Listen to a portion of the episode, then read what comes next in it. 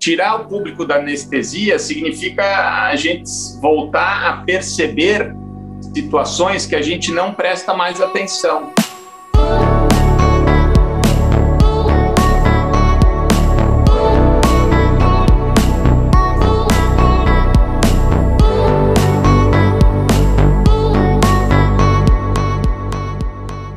Bem-vindas, bem-vindos ao Abrindo Caminhos, o podcast para quem busca ser a versão mais autêntica de si mesmo.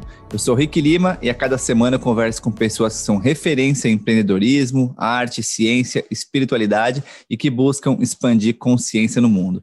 E hoje eu tenho a honra, o prazer, a alegria de falar com meu amigo Eduardo Srur, que é hoje o artista visual brasileiro com maior volume de mídia espontânea dos últimos 10 anos. Sua arte democrática e de grande alcance social foi capa dos maiores jornais e sites do país, além de pauta dos principais programas de notícias das redes de TV, com volume de mídia espontânea positiva avaliado em mais de 100 milhões de reais. Artista independente, Ciruro trabalha em seu ateliê em São Paulo, onde constituiu acervo pessoal ao longo da carreira, que inclui séries de pinturas, esculturas, fotografias, aquarelas, gravuras, ele estudou na Faculdade de Artes Plásticas, ganhou prêmios como o Prêmio Michelangelo de Pintura Contemporânea, prêmios pelo trabalho no Museu de Arte Contemporânea do Paraná, Museu de Arte de Santa Catarina, e participou de exposições na Suíça, Inglaterra, Eslováquia, Alemanha, Espanha, Holanda e Croácia. Foi convidado também para a Bienal de Havana, em Cuba. Em 2008, compõe esculturas na forma de garrafas PETs gigantes nas margens do rio Tietê e interfere nos monumentos com coletes salva-vidas. Suspende uma réplica de carruagem imperial a 30 metros de altura na ponte estaiada da Marginal Pinheiros, 2012. No mesmo ano, constrói um labirinto gigante de resíduos sólidos no Parque do Ibirapuera. Suas obras se utilizam do espaço público para chamar atenção para as questões ambientais e para o cotidiano nas metrópoles, sempre com o objetivo de ampliar a presença da arte na sociedade e aproximá-la da vida das pessoas. Em 2014, lançou o livro Manual de Intervenção Urbana e o Edu é idealizador e proprietário da TEC, Intervenções Urbanas, uma empresa especializada na concepção e produção de projetos especiais no espaço público que presta suporte para suas intervenções artísticas. Então, um dos maiores artistas do Brasil, um dos maiores artistas do mundo, meu amigo, a gente surfa junto. Então, uma honra, uma alegria ter o Edu aqui no podcast.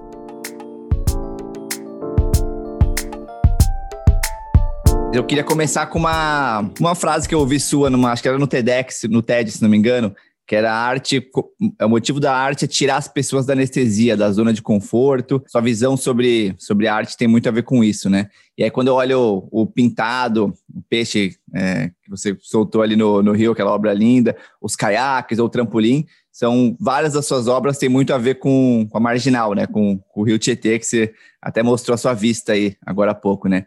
Queria saber um pouco sobre qual que é essa sua relação com o Rio Tietê, com o Rio Pinheiros, e essa, qual que é a relação com a, com a mensagem que você quer passar com a sua arte, essa proximidade que você tem aí com, com o Rio.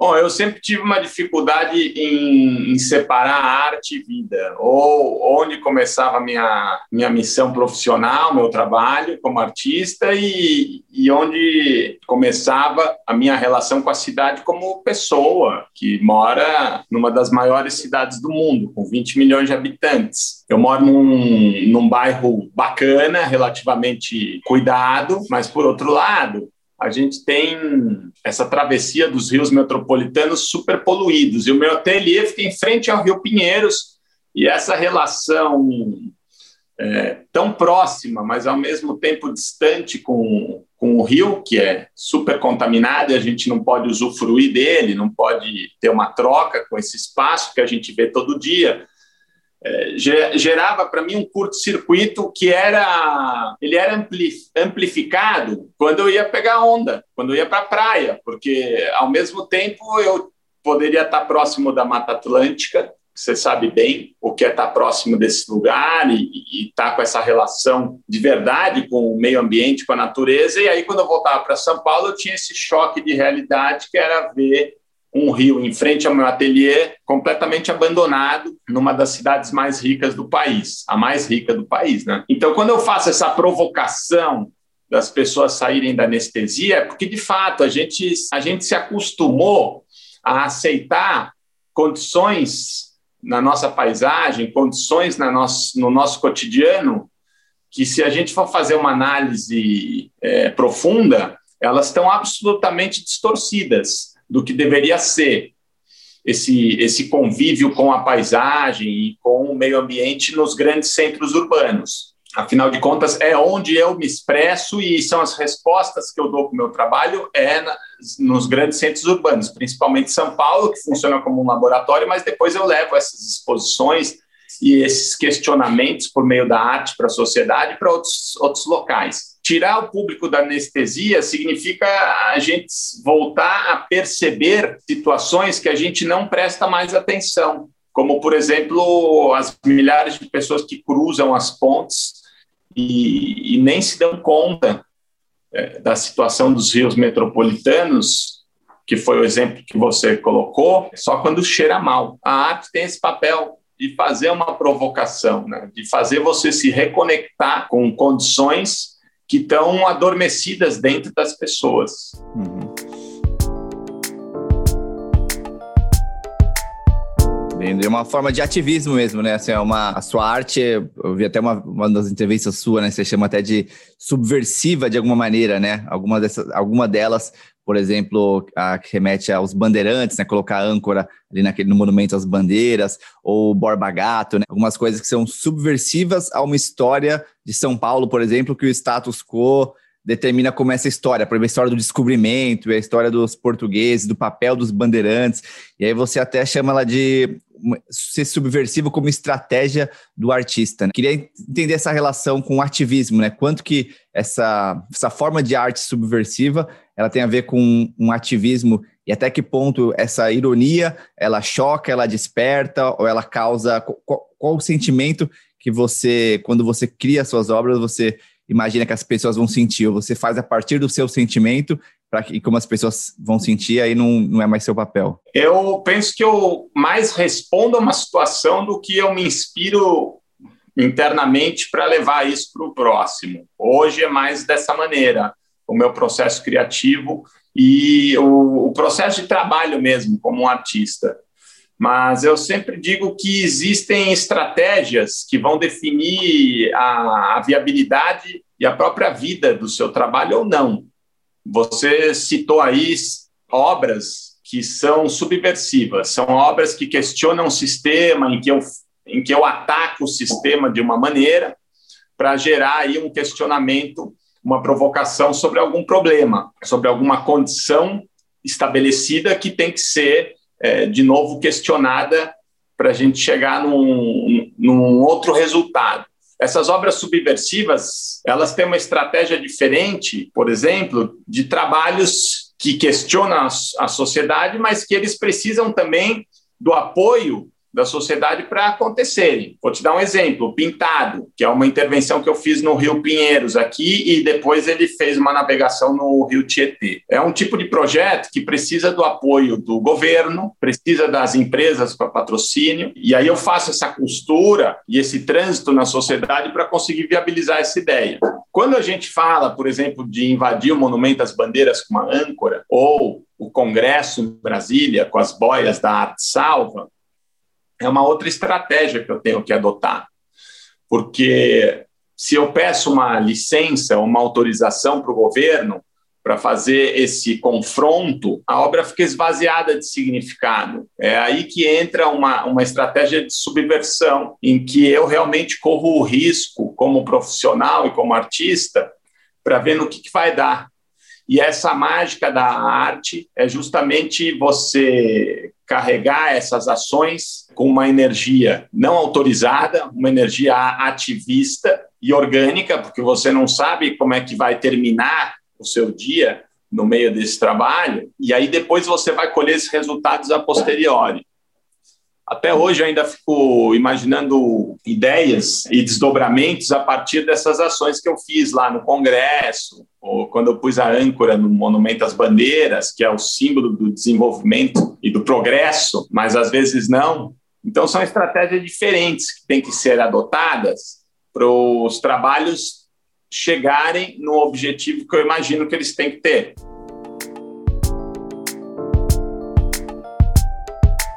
E aí, nesse ativismo, assim, Eduardo, nesse momento agora, né, a gente está no, transitando aí pro, pro final da pandemia, né, e uma, todas essas mudanças que, que, que rolaram, né? Qual forma de subversão ou qual forma de ativismo Você está sentindo esse chamado para ir atrás agora nesse no pós-pandemia, nos próximos anos aí, olhando todo, todo o teu histórico aí, as coisas que você tem feito, né?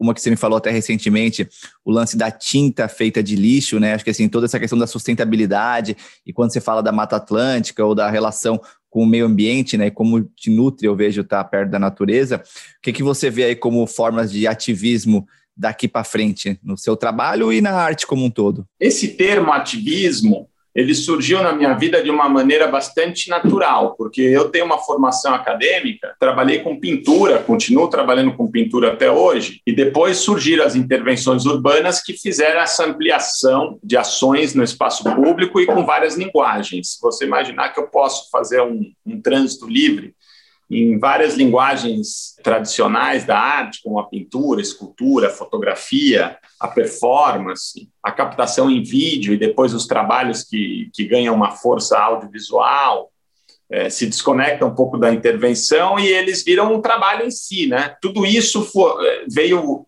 acontecendo e ganhando musculatura durante esses anos de trabalho em que a pintura foi deixando de ganhar força no meu dia a dia e eu ia para a rua realizar esses projetos em grande escala e que tinham um, um diálogo maior com a sociedade. Porém, a pandemia tirou oxigênio de tudo isso.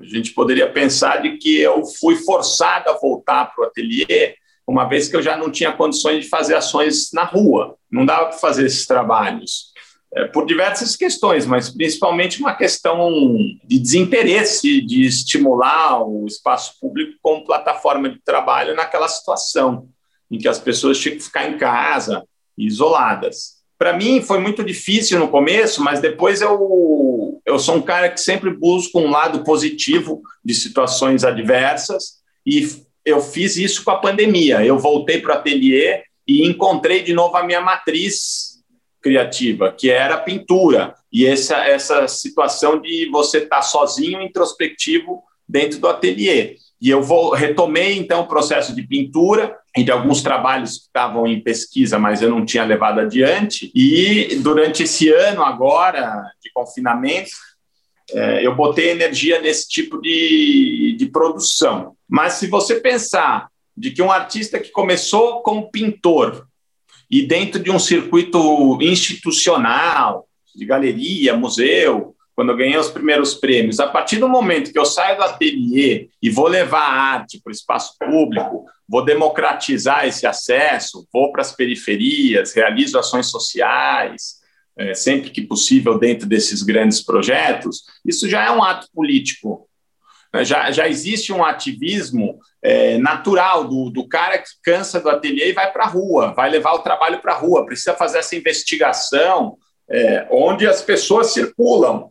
E dessa forma gerar uma possibilidade de reflexão maior, porque você pega as, o cara de surpresa e você também amplia a possibilidade de diversas camadas e níveis sociais que a gente sabe que no Brasil a cultura ela, ela é muito enfraquecida, né, por decisões de governo e o próprio país, assim, a gente tem uma dificuldade, as pessoas não vão para o museu, tem vergonha de ir numa galeria, então eu fiz o processo oposto, eu levei arte para o cotidiano das pessoas. Isso é um ato político.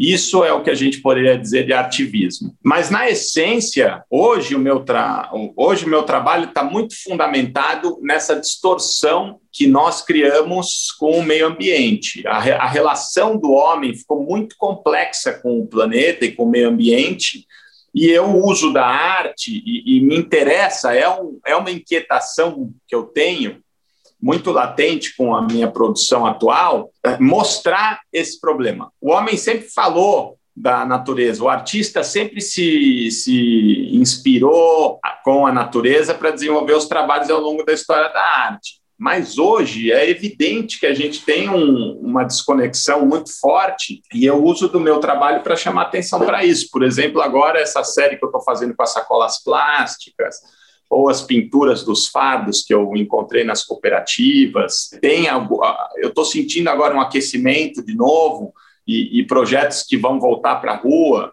Todos vão estar fundamentados é, nessas duas questões que para mim são muito importantes e que a arte tem que falar, que é o meio ambiente, Como é que a gente destrói menos e como é que a gente gera uma reflexão e, com sorte, uma conscientização das pessoas em relação a isso?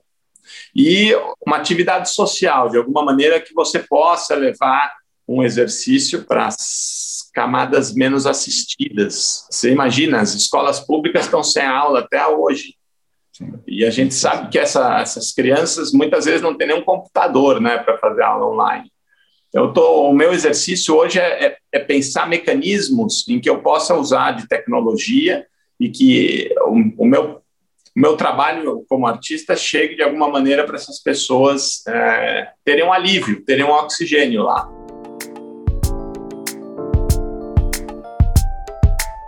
E é nesse ponto que você falou, né? Por exemplo, Arte Salva e algumas outras obras que a gente comentou, usando esses espaços públicos, né? Queria entender, na sua visão, quais são as principais vantagens e desvantagens de fazer obras nesse nível versus nos, nos museus, por exemplo. Né? Você trouxe uma, por exemplo, de inspirar e pessoas que não têm acesso aos museus, mas ao mesmo tempo imagino que tenham várias desvantagens ou dificuldades também no processo, né? Como artista, assim, o que, que você vê como vantagens e desvantagens de trabalhar no espaço público? Por exemplo, a gente olha um Banksy, né? Ah, alguém que trabalha, fez, é uma referência no, no, em obras subversivas nos espaços públicos, né? A gente olha o que tem no, sei lá, no Brasil, temos, temos, temos outro exemplo que é o Cobra, que a gente até conversou algumas semanas atrás sobre ele, é um cara que eu conheci também na, no episódio da, da Tocha Olímpica, e tem algumas referências de pessoas que fazem mais obras em espaços públicos versus outras pessoas que fazem mais em galerias. A gente conversou sobre, por exemplo, os gêmeos.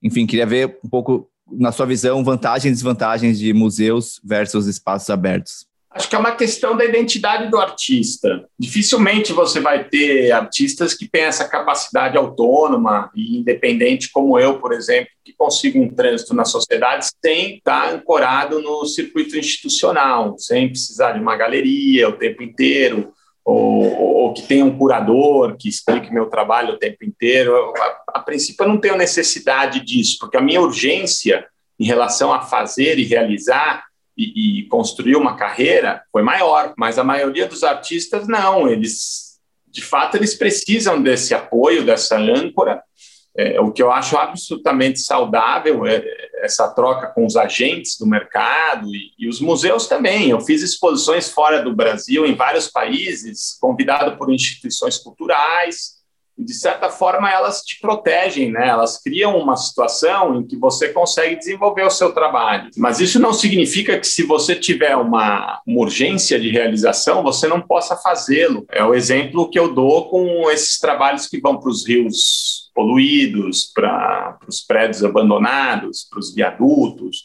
para o centro de São Paulo. Lembrei agora do farol de ratos, por exemplo. Mas é interessante porque quando o artista é bom e ele persiste, o sistema dá um jeito de absorver sempre. Nos anos 70, quando os artistas foram fazer as experimentações no espaço público, ou land art, o sistema sempre dá um jeito de absorver essa produção de alguma maneira. Então, essa vontade de você trabalhar livre dessas amarras, ela deve existir, porque senão você deixa de ser artista mas ao mesmo tempo você tem as dificuldades inerentes a essa situação. Você precisa de alguém que banque o seu trabalho, você precisa negociar as autorizações ou não, dependendo de onde você quer chegar. Você tem que ter os técnicos, os profissionais para realizar isso. A diferença é que se você está dentro de um museu, você tem um, um, um, campo de proteção que te dá um suporte em relação a todas essas questões. Mas quando você está no espaço público sozinho, não. Você tem que se virar. Você falou aí dos anos 70, né? É, quem foram suas maiores referências aí no passado? Quem, te mold... quem pessoas que te moldaram ou que continuam te influenciando de alguma maneira hoje, seja brasileiro, seja é, no exterior, seja na arte ou seja apenas na forma de pensamento? É, eu, eu era um cara meio esquisito na faculdade, que falava, ah, você, em quem você se inspira e tal. Eu falava, ué, não tenho. É, vai mudando. Todo dia a gente acorda e tem um, uma coisa diferente, assim, de, de usar como como um farol para você continuar fazendo as coisas. Mas eu posso te dar alguns exemplos dos anos 70 para mim, artistas, porque eu comecei a estudar nos anos 90, o processo de pintura, e durante a faculdade eu tive contato com algumas histórias que para mim foram bastante marcantes, que é um artista alemão que chama Joseph Beuys, que ele foi um, um artista muito experimental, político, e ele também foi um dos artistas que trouxe essa questão do meio ambiente já lá atrás. E ele diz todo ser humano é um artista. E ele realmente rompeu fronteiras e, e, e gerou um, um pensamento sobre arte ampliado que era, era, muito interessante. Um outro artista que morreu recentemente, o Cristo, que ele é um ele é um artista que faz grandes intervenções, ele empacotou o parlamento alemão, envolveu umas ilhas em Miami com grandes produções, ocupou todo o Central Park com uma obra que chama The Gates. Essa essa visão de empreendimento, né, do artista como empreendedor, foi muito importante para eu dar continuidade na minha pesquisa lá atrás. E tive a sorte de encontrar alguns artistas vivos que me deram informações, energia para continuar. Um deles, por exemplo, foi o Nelson Lerner, que é um artista que morreu, acho que o ano passado, um dos maiores artistas brasileiros, ele foi meu professor. Esses caras catalisavam as coisas, sabe? Não ficavam enrolando. E Edu, quando você olha para suas obras, tem, você consegue definir é, alguma que você mais se orgulha, alguma que você mais se arrepende, ou é meio uma tarefa impossível de, de fazer olhando para o teu portfólio? Não, acho que é, seria como vários filhos, assim, cada um tem coisas boas e coisas escondidas ali que talvez não interessem, segredos, é, bastidores, mas é, eu me orgulho de uma obra que se chama Acampamento dos Anjos, que foi minha primeira intervenção urbana, que é uma obra super espiritual, uma obra que levantava questões sobre, sobre como eu ia me descolar da pintura e ia ocupar o espaço público. O Acampamento dos Anjos, com certeza, é uma obra que eu tenho muito orgulho. Que as tendas de acampamento iluminadas né, na, no, no prédio, assim, né? E uhum. barracas de camping instaladas em arquiteturas essa obra eu viajei o mundo, fui para a Bienal de Havana, fui para a Suíça, para a França fazer exposições e foi um trabalho que realmente me, me consolidou. Assim, me deu muita coragem para tomar essa decisão de ser artista. Mas depois dela aí veio realmente bateu muito forte essa questão ambiental, né? Como que como que eu poderia gritar com o meu trabalho em relação a essa distorção. Aí vieram os caiaques, as PETs e diversas outras ações que têm essa, essa comunicação mais explícita sobre a minha relação com o meio ambiente e a arte. Teve algumas outras também que ficaram bem conhecidas, né, que é o, a carruagem, né, na, na, na Ponte Estaiada, os carrinhos de mercado gigante, né,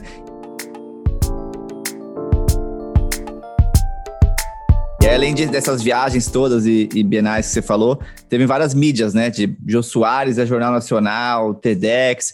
Como é que foi para você esse processo, assim, de ser reconhecido como artista, de ganhar visibilidade? Tem tanta gente, sempre teve, né? Tentando e, e batalhando para ganhar vida mesmo, poder viver da arte, poder fazer o, o que gosta, assim, e ainda tendo esse reconhecimento. Como é que foi para você esse processo de do começo até ter reconhecimento e visibilidade? Essa relação com a mídia, eu, eu sempre uso uma frase do Andy Warhol, que eu dei uma mexida nela, que é assim, I like media and media likes me. Porque, para mim, sempre foi um processo natural entender a mídia, os veículos de informação, como, como meios de você ampliar uma informação. Porque se o artista produz para ele, dentro do ateliê, e isso não chega na sociedade, falta alguma coisa muito importante, que é você revelar para o próximo a sua pesquisa, o seu trabalho, e você, de alguma maneira, dá a possibilidade do próximo entender e refletir sobre isso, mudar, ou que tem acontecido muito ultimamente, que o meu trabalho está virando referência nas escolas, né, para as crianças, para os professores de arte, para professores de história, e isso é muito motivante. Né? Saber de que eu tô, os meus trabalhos são referência para as crianças e eles me chamam para falar um pouco sobre essa missão do artista e você vê o brilho nos olhos porque é um é um momento em que a pessoa tem um gostinho de liberdade. Apesar de que se ela tivesse no meu lugar ia ver que não é tão fácil assim mas existe essa sensação, e aí eu volto para aquela frase do Boys, de que todo artista, todo ser humano pode ser um artista, todo, todo ser humano deve ser um artista, tem que ter essa possibilidade. E outra frase que eu falo da arte salva, porque a arte é de fato uma possibilidade de salvamento, de resgate dos sentidos, resgate da percepção, resgate do que você pode ser melhor e pensar no próximo de uma maneira é, melhor. Então, essas situações em que fazem com que a arte saia do ateliê e utilize a mídia como veículo de informação para expandir uma, uma mensagem, isso é, é gratificante e necessário. Isso tem que ser usado como estratégia. Apertar a presença também, né? Vejo que você trouxe essa questão da arte. Todo ser humano é um artista, né? O livro da Julia Cameron chama O Caminho do Artista, que ela fala assim: quem você tem muito crítico, né? Muita gente que critica. Você vai, sei lá, vai começar alguma arte nova, vai ter um monte de gente criticando, né? Então, todo mundo é um artista, mas tem muita gente que vive com esse artista bloqueado, né? Ou vive na sombra desse artista, que é aquela mania de você, você criticar é, o trabalho dos outros, mas você mesmo não está investindo ali na sua arte, nas suas paixões, né? E ela é um guia ali de como desbloquear isso, né? Que envolve escrita, escrita intuitiva, fazer coisas que você gosta. A gente vive numa sociedade que realmente bloqueia o artista dentro da gente, né? Tanto por uma questão de ah, ser artista não dá dinheiro, todo artista é louco, ser artista no Brasil, a gente é, eu lembro de ter crescido assim e imagino que até hoje na sociedade é assim que as pessoas veem, né, esse cérebro mais é, pensa ali só no, no acúmulo e fica estra criando estratégias para aumentar chances de sobrevivência e maximizar, minimizar a falta de, minimizar a escassez, vamos dizer assim. Então vejo que é uma dificuldade hoje para a galera que está começando, né? Então queria saber o que, que, que você diz para quem está começando e tem vontade de ser artista ou se inspira na sua carreira, na sua trajetória e está aí nos primeiros passos hoje, né? O que, que você diria para essas pessoas? É, você tem razão. A sociedade realmente não, ela não foi desenhada para acolher uma pessoa que quer ser artista. Pelo contrário, né? Eu ouvi muito isso. Mas por que não vai ser advogado? Advogado tem muito, né? Mas você tem que ser bom naquilo que você faz, naquilo que você escolheu fazer. Seja um bom médico, seja um bom advogado, seja um bom artista. E quando eu me refiro às profissões, a uma tomada de decisão do que você vai ser profissionalmente, isso Primeiro, você não pode pensar em, em, dinheiro. Independente da profissão que você escolha, o dinheiro vai vir como uma consequência da qualidade do seu trabalho. E depois você vai ter que adotar premissas que façam, é, independente da profissão que você tenha, você vai ter que ser persistente, insistente, corajoso, pesquisador. Não tem muito segredo assim. Se você realmente quer ser um bom artista, você vai ter que ser um bom profissional. Começou bom, a bateção é. cacete. Falando em bom artista, tá no, tá no ateliê, né? Ao vivo, então, quem sabe faz ao vivo. E essa é, essa é a ideia mesmo. Essa é a, ideia. a galera sentir um pouco do que, que é um ateliê aí, ó. artistas novos hoje que você vê assim despontando, que te inspiram de alguma maneira, ou que você gostaria de que tivessem mais apoio, mais visibilidade, essa leva nova de, de artistas é, do Brasil ou no mundo? Tem alguns que você gostaria de citar aqui? Hoje eu tenho sentido uma, uma coisa que eu acho importante, é realmente essa relação da arte com a sociedade de fato, né? Não você criar trabalho só para galeria e para ir para casa de pessoas e isso não tem um, um circuito mais coletivo. Então, ações que geram é, uma transformação social, coletivos que estão preocupados com esse engajamento, acho que eles motivam mais a produção. Tem um prêmio muito importante na, em Londres, que sempre é referência para as artes visuais, que é o, o Turner Prize, e foi lá que ganhou, acho que o Damien Hirst, entre outros. Bom, esse ano é a primeira vez que eles premiam coletivos que têm engajamento com causas sociais, artistas que estão fazendo um trabalho que traga uma diferença para a sociedade. Eu acho que tem que ser por aí o caminho, né? Não dá mais para a arte ficar falando só para ela. A arte tem que falar para a sociedade, uma sociedade desigual, uma sociedade que está cheia de problemas, num mundo ultra complexo. Acho que o artista tem que fazer um esforço de conseguir fazer uma produção que fale para os outros. Aí, mas aí você me pergunta, né, se eu tenho alguma inspiração é, dessa nova geração. A nova geração está um pouco perdida, né? Vamos ver como é que essa turma se encontra, porque a gente tem acesso a tudo e esse acesso a todas as coisas dificulta muito a a tomada de decisão, o que, que a gente vai fazer. Então, eu sinto um vazio bastante preocupante e eu espero que esse conteúdo ele chegue de uma maneira em que as pessoas é, consigam buscar um, um objetivo. É, fala-se muito de propósito. Bom, que seja um propósito em relação ao que, o que, que você vai fazer aqui. Né? Como é que você vai deixar esse espaço para as futuras gerações? Que eu, também é uma coisa que eu gosto muito do meu trabalho, é que ela dá oportunidade das pessoas que não entendem arte terem uma aproximação, terem um primeiro contato. Né? Eu abro a porta para que essas pessoas entrem e entendam um pouco esse universo e tenham a oportunidade de pensar junto, preparando as futuras gerações para esse entendimento da arte de alguma forma, que é o que a arte contemporânea não faz. Ela dificilmente faz esse tipo de atividade. Uma mensagem, né? Vejo que a arte como uma forma de passar mensagem também, a gente precisa de em todos, todas as áreas da sociedade, eu vejo, né? Precisamos mudar, né? Você falou desigualdades sociais, destruição ambiental, a gente está num mundo que não dá mais para não fazer nada. Veja, então, você, você acho que uma referência nisso, né? Em fazer isso em grande escala, mas talvez cada um na sua micro escala que seja, né? Seja com a sua arte, seja com o seu trabalho, mas se colocar a serviço, né? Acho que propósito também é uma palavra que ficou até meio banalizada, né? Acaba querendo dizer coisas, é, tem, te obrigam a certas coisas, né? Mas eu digo muito mais uma questão de passar uma mensagem e, e fazer algo que possa melhorar o mundo de alguma maneira, né? Além dos clichês, né?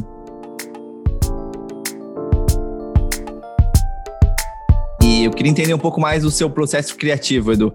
É, se você tem hábitos ou você, sei lá, você bota uma música. Sei que o surf é um que te inspira muito, a gente se encontrou algumas vezes surfando.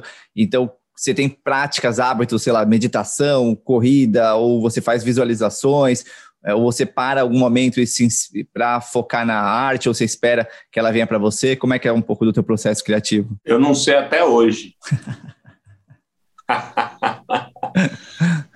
Com certeza está perto da, da natureza me abastece, me energiza para voltar para a cidade. Eu acho divertido assim, a gente, o meu trabalho também tem uma dose bem equilibrada de humor, ironia, não, senão fica muito denso e perde a gente tem que trazer um pouco de leveza, né? Mesmo para situações difíceis. Quando me perguntam de onde eu tiro as ideias, eu falo dos outros, porque é interessante você ouvir as pessoas, né? Eu gosto muito de ouvir e de compartilhar minhas ideias, porque muitas vezes elas nascem desse compartilhamento. Você tem uma situação de trabalhar 99% e 1% de uma inspiração que traga aquele insight que precisava para o trabalho. É que hoje, como eu tenho já uma trajetória de trabalhos, quando existe uma dedicação muito forte, né, quando você se dedica, Aí estou falando de carga horária mesmo, pensamento, você não ficar parando é, aquele assunto dentro de você. Naturalmente, você vai chegar num, num, local que você não tinha, não tinha ido ainda. Né? Aquela obra que você já expôs, na hora que você tira do espaço público, falam, putz, mas não te dá um vazio, assim, uma tristeza de que aquilo acabou? Eu falei, não, porque já era o momento de, de, transformação daquilo em outra coisa que eu já estou pensando. Eu gosto muito de fazer yoga, mas não é lá que eu vou ter uma inspiração, mas pode ser. Eu gosto de surfar, é, mas não sei se vai ser lá que, a, que vai ter o um insight. Com certeza, aqui no ateliê, quando eu estou no meio de todos esses trabalhos mexendo no computador, falando com as pessoas, as oportunidades são maiores, né? Não, já aconteceu de eu estar numa, numa reunião com o governo, com burocratas, e o cara me dá a ideia que eu precisava. Então, eu acho que isso é divertido, né? Você, o meu trabalho ele tem uma construção muito coletiva todos os lados aí, né? O pessoal do governo falou, é material de trabalho para você, né? Porque a gente já falando de subversão, que significa mais passar uma mensagem. Essa palavra também acho que ficou na cabeça das pessoas quando por causa da Guerra Fria, então subversivo acho que às vezes era uma coisa quando a gente lembra do governo militar, mas na verdade a gente está falando muito de passar uma mensagem e elevar a consciência social ambiental das pessoas, né? Então, o melhor material aí de, de estudos são as próprias situações que precisam dessa elevação aí de, de consciência.